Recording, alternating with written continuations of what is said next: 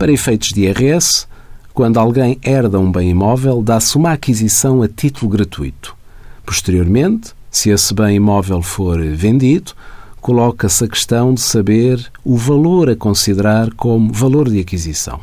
O Código do IRS estabelece que o valor de aquisição a considerar nestes casos será o valor que tenha sido considerado para efeitos de liquidação do imposto do selo ou o valor que serviria de base à liquidação do imposto do selo, caso este fosse devido. Tratando-se da venda de um imóvel herdado, o contribuinte tem que ter comprovativo de que o imóvel vendido já fazia parte do acervo da herança.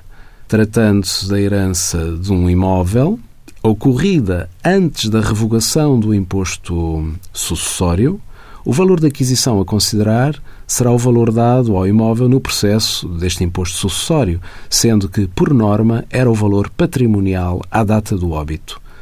Não tendo os comprovativos do pagamento do imposto sucessório na sua posse, o contribuinte deverá dirigir-se ao seu serviço de finanças para consulta do processo. Envie as suas dúvidas para conselhofiscal.tsf.occ.pt.